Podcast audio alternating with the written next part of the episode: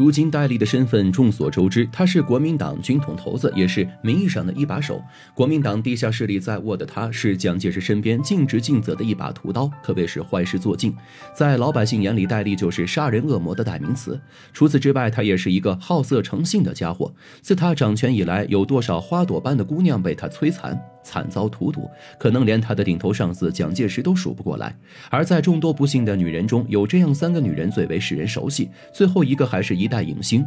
究竟戴笠与他们有何渊源？而被他囚禁三年的女人又是谁呢？首先，我们要说说第一个女人周志英。周志英是杭州警官学校的一名学生，可能很多人都不知道，当时这所学校的幕后大佬就是军统头子戴笠。一九三五年，周志英从该校毕业。身为女孩子，本身就很爱打扮，而周志英天生丽质，稍微轻黛红唇，做些点缀，便在众人中更显出挑。因为形象好，气质佳，毕业后的周志英便被学校选中，作为事务员留了下来。那个时候的戴笠已经算是权势滔天，而他又善于管理，常常下到基层，打着关心学员生活的旗号，巩固自己在国民党中的权威。做戏做全套，有时候他还会留在学校和学生们一起在食堂用餐。也正是因为戴笠经常出入学校，所以周志英身为学校中的一道亮丽的风景线，自然没能够逃过戴笠的眼睛。第一次看到周志英，戴笠就被她的美貌深深打动。这个老色鬼自然不会放过这么难得的猎物，于是便以关心下属的理由，三番五次的约周志英谈话，而且还总是选择在晚上。周志英一个初出茅庐的小姑娘，一开始哪里能够知道戴笠的心思，每次也都恭恭敬敬的如约而至。可几次接触，在最后一次谈话中，戴笠干脆打开天窗说亮话，开门见山地对周志英说：“周同学，我们也聊过几次了，我想问问你的生活如何？不是咱们普通的吃穿住行这样的生活，而是精神上的，你觉得苦不苦？”此时的周志英再没阅历，恐怕从戴笠多次邀约和今天的一席话中也听出了端倪。他很清楚戴笠所说的精神生活是指哪方面，也很清楚他打算做什么。一个是早有埋伏的情场老手，一个是初出茅庐的无邪少女，两人就像是干柴遇到烈火。戴笠很轻松地俘获了周志英的心，很快二人如胶似漆，打得火热。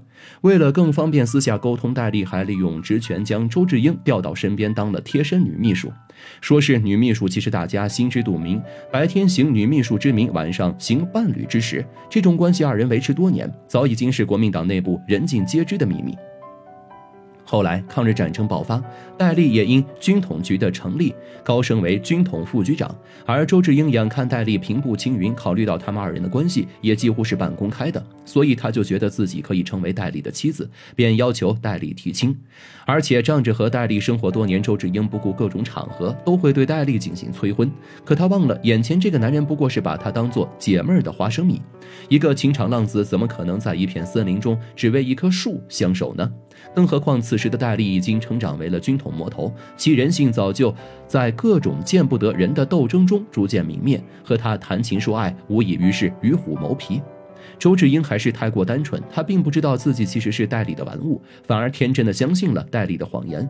例如现在是战事紧要关头，蒋介石要求军统成员不许结婚的这种鬼话。虽然暂时用这种借口拒绝的周志英，可对方还是不依不饶的见缝插针，只要两人见面，周就催婚。戴笠一方面已经腻歪，一方面也害怕那天周志英撒泼毁了自己在国民党的名声，所以就想出了一个万分阴险的诡计，亲手把这个陪伴自己多年的女人送进了监狱。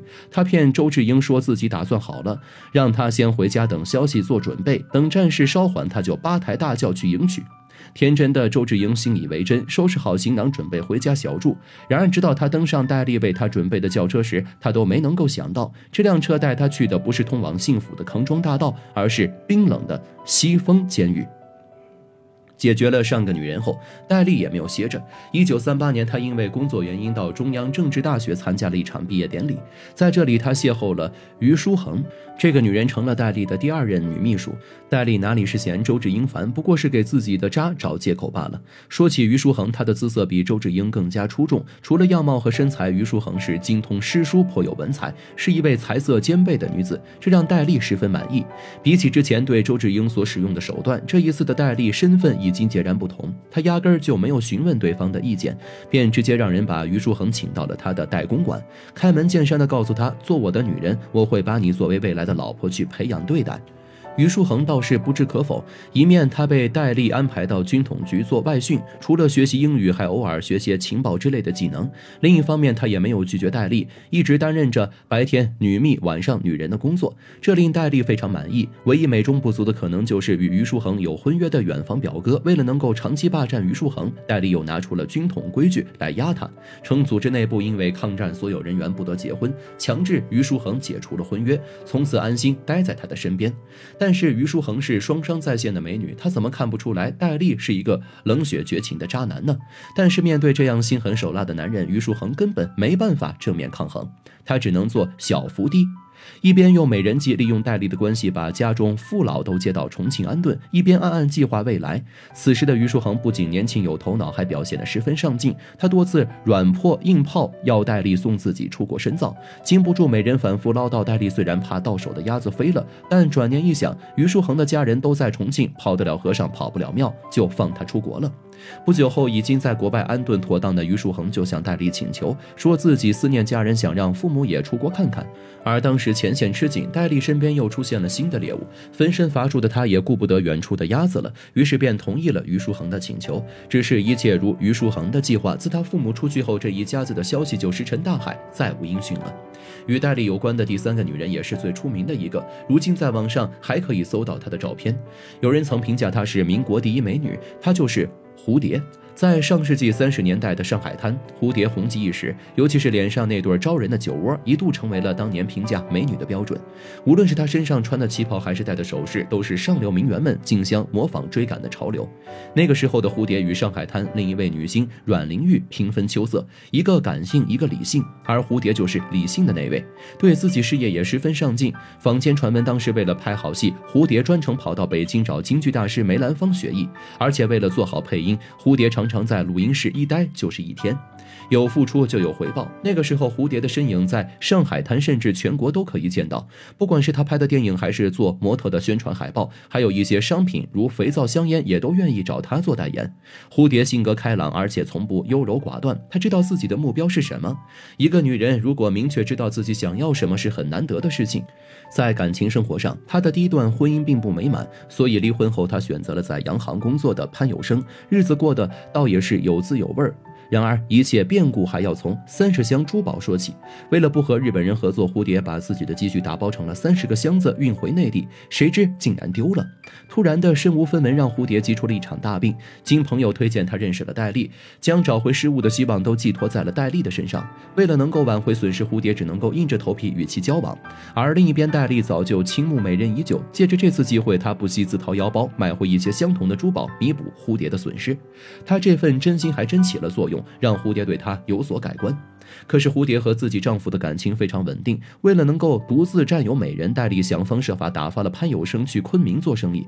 等潘走后，他便再也按耐不住丑恶的嘴脸，强行将蝴蝶幽禁在自己的代公馆。即便潘有生后来回来，已经无力改变事实，又迫于戴笠当时的势力，他只能够选择忍耐，含泪离开。戴笠虽然强行占有了蝴蝶，不过对他还算不错，只能说是把蝴蝶当成一只金丝雀，圈养在自己的杨家山公馆里。好吃好穿，让人伺候着，而蝴蝶没有选择的权利，它逃不了，只能够违心的在戴笠的阴影下度日如年。好在这场噩梦并没有一直做下去，老天爷容不下戴笠。一九四六年，正好戴笠欢欢喜喜筹备与蝴蝶的婚礼时，他搭乘的飞机却突然失事，而蝴蝶也终于拨得云开见月明，重获自由。后来出来的蝴蝶和丈夫潘有生收拾细软，隐姓埋名，远走他乡，再无消息。